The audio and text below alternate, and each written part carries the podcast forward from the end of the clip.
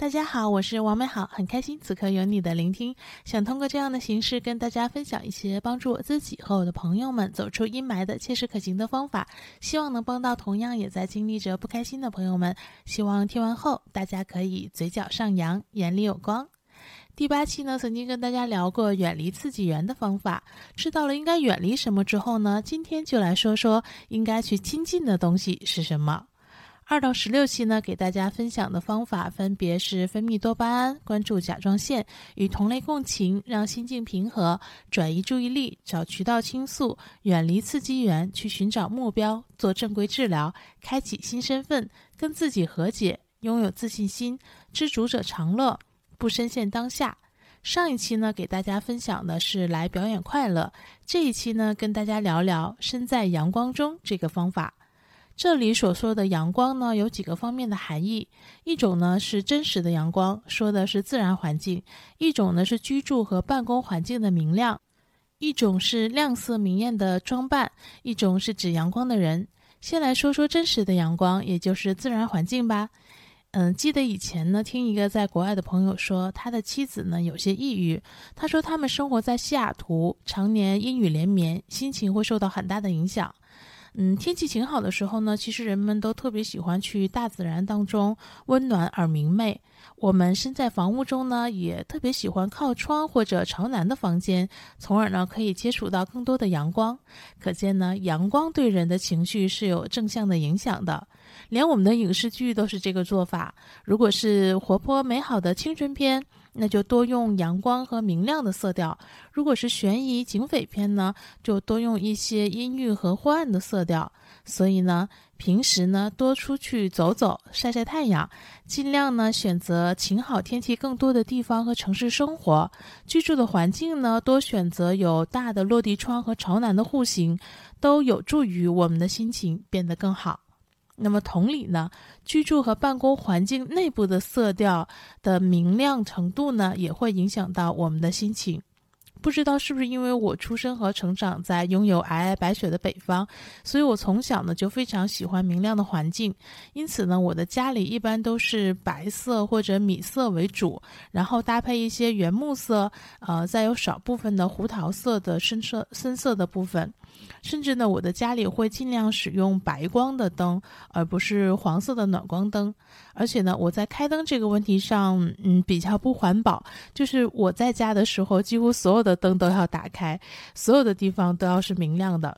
还有一些装修的风格呢，是各种彩色的或者暖色系的，比如橙色或者黄色，会显得特别的活泼和热烈，也比较适合希望环境能给人带来喜悦感觉的朋友们。另外呢，第五期跟大家其实分享过让心境平和这个方法。那么在颜色中，蓝色是可以起到呃平和、舒缓、稳定、沉静的作用的。如果接受不了太浓烈颜色的朋友，也可以尝试蓝色的家居风格。除了空间环境上的做法，你还可以让彩色的着装来充当你的气氛组。我的风格呢，其实挺多变的，因为我今年的衣服都是彩色的，所以我就回想了一下，呃，以前呢是什么时候特别喜欢穿黑色？我回想了一下，要么就是那几年我比较胖，希望穿黑色显瘦；要么呢就是某一年可能心情不大好，希望穿黑色呢来当人群中的小透明；要么就是喜欢朋克和酷酷的感觉的时候呢，希望穿穿黑色。而从去年，也就是二零二零年开始到现在呢，我一直都在买彩色和明亮的衣服，什么冰淇淋蓝、马卡龙粉、荧光绿、紫色、白色、米色等等。光我的卫衣和秋天的外套都可以组成一条彩虹了。嗯，每次穿上它们呢，都会觉得心情很好，整个人呢也都年轻和活泼了，更爱笑了。所以呢。如果你们愿意呢，接下来呢可以更新一下你的衣橱吧。正好春天来了，多穿点亮色或者彩色的衣服吧。或者呢，先换换鞋和背包也可以。实在不行，就先换个手机壳也可以。说完了这些物理气氛组，我们重点来说说阳光的人。什么样的人才是我们应该多去亲近的人？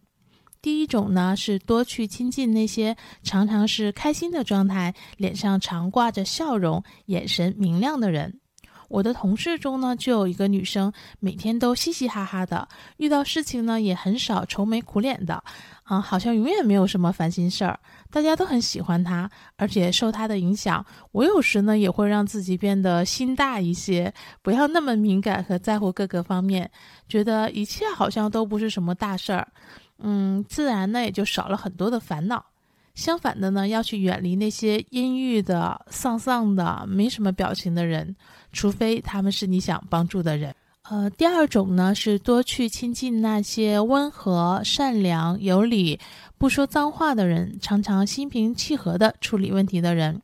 我记得在日本旅行的时候呢，有一次我在大阪的一条很窄的小巷里行走，迎面呢有个女生骑着自行车过来，我就靠墙侧了一下身，好让她顺利过去。然后呢，对方对我点了点头，并说了感谢。我也一直想去台湾，除了我的认知里呢，很喜欢那里的那种文艺小清新的气质之外呢，其实“温良恭俭让”这个词呢，第一次进入我的脑海，就是因为有人形容台湾人就是。这样样的感觉，而我认识的两个台湾人和我看到的一些台湾的名人呢，也是这样的感觉。相反的呢，要远离那些戾气重、只看到负面和缺点、满嘴脏话、容易暴躁、以大声吵架和谩骂来解决问题的人。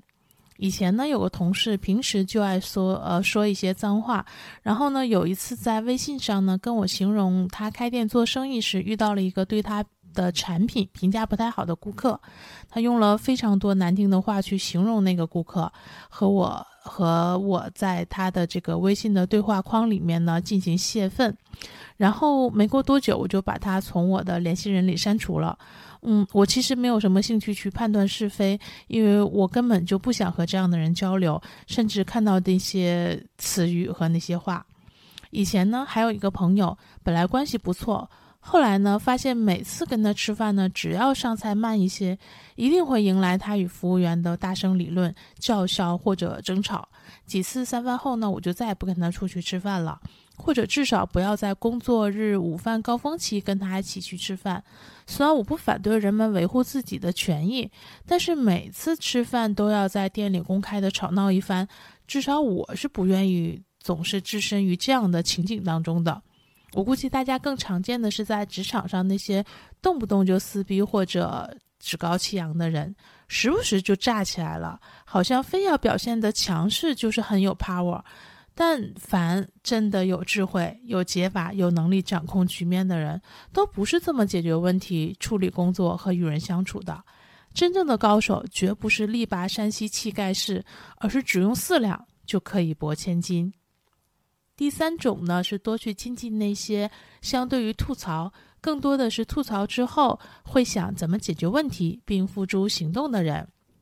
吐槽不是不可以，我们不会拒绝倾听吐槽，至呃甚至呢自己也会吐槽，这也是疏解压力的方式。但是一个人如果并不是偶尔吐槽，而是持续的高频的吐槽，甚至呢，但凡你跟他聊一点点一起解决问题的倡议和思考，对方都听不进去，更不用想用什么实际行动去解决问题。那么这样的人呢，我觉得还是远离的好吧。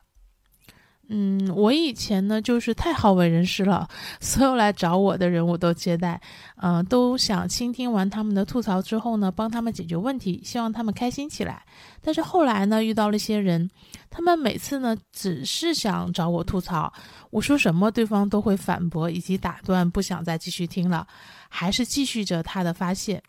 嗯，从去年开始呢，这样的人一旦被我发现，至少三次以上都是如此的话，那我就会编个善意的谎言，拒绝再腾出几个小时接待他们。我的想法很简单：第一呢，我叫不醒一个装睡的人；第二呢，我宁愿这些小时呢，去花给那些吐槽完之后愿意坐下来一起想办法解决的人们。第四种呢，是多去亲近那些乐观、相信美好、相信问题可以解决的人。这样的人呢，只要用一个现象就可以观察出来，那就是如果遇到问题或者需要推动他去做事情的时候呢，呃，如果对方每次或者多次呢都表示可以尝试一下。并积极去研究和寻求解决，不会急于立刻的去下判断来结束这件事儿，甚至会发散出更多的思路。那基本上可以断定这是一个比较乐观的人。相反的，如果同样的情况，对方每次或者多次呢都表示这个肯定不行，不能做，没有办法解决，各种言辞拒绝，那基本上这个人呢就不太会是一个非常乐观积极的人。第五种呢是多去亲近那些有他的热爱，你能看到他发光，看到这个人仿佛就看到一团光芒的人。我以前跟别人聊天，如果三分之二的时间是吐槽，那么现在自从我按照第九期的方法找到了自己的目标，现在我跟别人聊天呢，可能只有五分之一的时间在吐槽，其他五分之四呢的谈话都在聊我的热爱，我为什么热爱，我做了什么，我的进展怎么样，我的计划是什么。你也可以看看你的周围谁是这样的，或者我更希望。你自己有一天跟别人谈话里的主要话题都是你的热爱。第六种呢是多去亲近那些对你有输入、能够输入些启发或者知识、能激发你的人。这种人呢比较难得，难以遇到。如果遇到了，一定要好好跟他们一起玩耍。嗯，第七期的时候呢，呃，跟大家聊找渠道倾诉，当中呢就分享过，本来其实我们能倾诉的渠道呢就并不是很多，能有的一些渠道呢，其实大部分呢都是能做到倾听我们的倾诉。其实真的能有人在认真的倾听我们呢，其实已经是很难得了。但是如果你能遇到不但倾听，还能给你启发和输入，甚至能够根据你的特点激发你，让你变得更好的人。那真的是非常的难得，不要放过他，多跟他互动，而且记得要感谢他。好了，这就是今天的内容。身在阳光中，我本来觉得这期其实没有太多可以讲的，但是没想到越说越有感触。而且呢，这一期呢是给大家了一个自己给自己建造气氛组的方法，或者说呢运用耳濡目染的方法。我们小时候的生长和这个生活和成长环境呢，常常无法掌控，呃，都是过着被熏陶的日子。那么长大了，我们自己去主动的创造一个我们想要的熏陶我们的环境吧，去有意识的设计、创造和寻找我们想要的环境和想要接触的人。你的世界是充满阳光的，你周围的人是充满阳光的，那你也一定是充满阳光的。今天呢，给大家推荐的歌曲是苏打绿的《日光》。很多年前呢，我听到这首歌呢，就非常的喜欢。当时呢，还是看到的 MV，特别有沐浴在阳光中的感觉。它的最后两句歌词呢，特别有禅意，分享给大家：美好是因为克服美好的恐惧，美好是因为无视美好的逝去。希望大家不再恐惧，也不用在乎逝去，就拥有美好吧。从今天开始。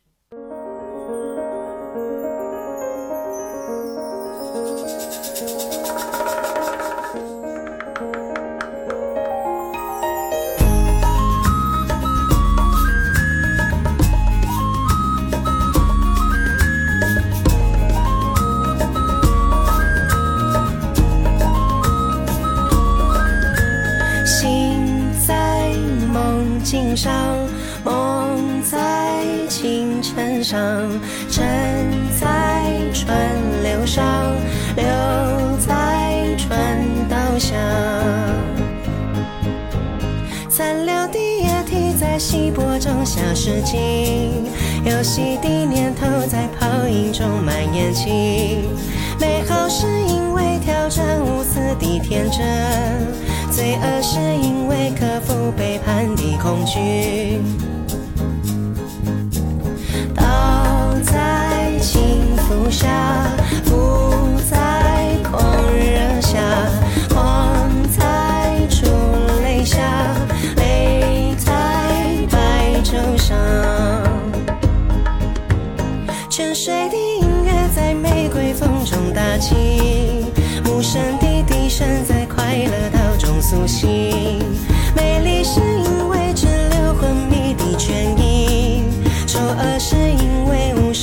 心底。失去。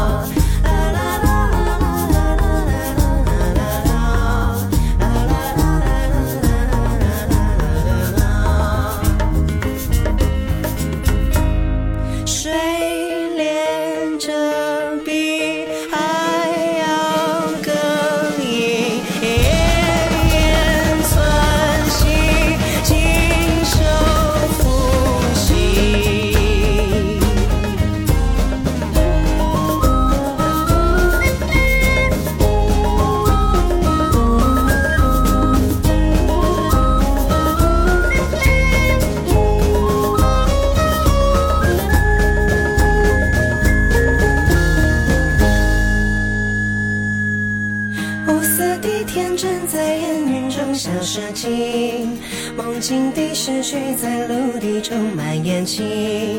美好是因为克服美好的恐惧，美好是因为无视美好的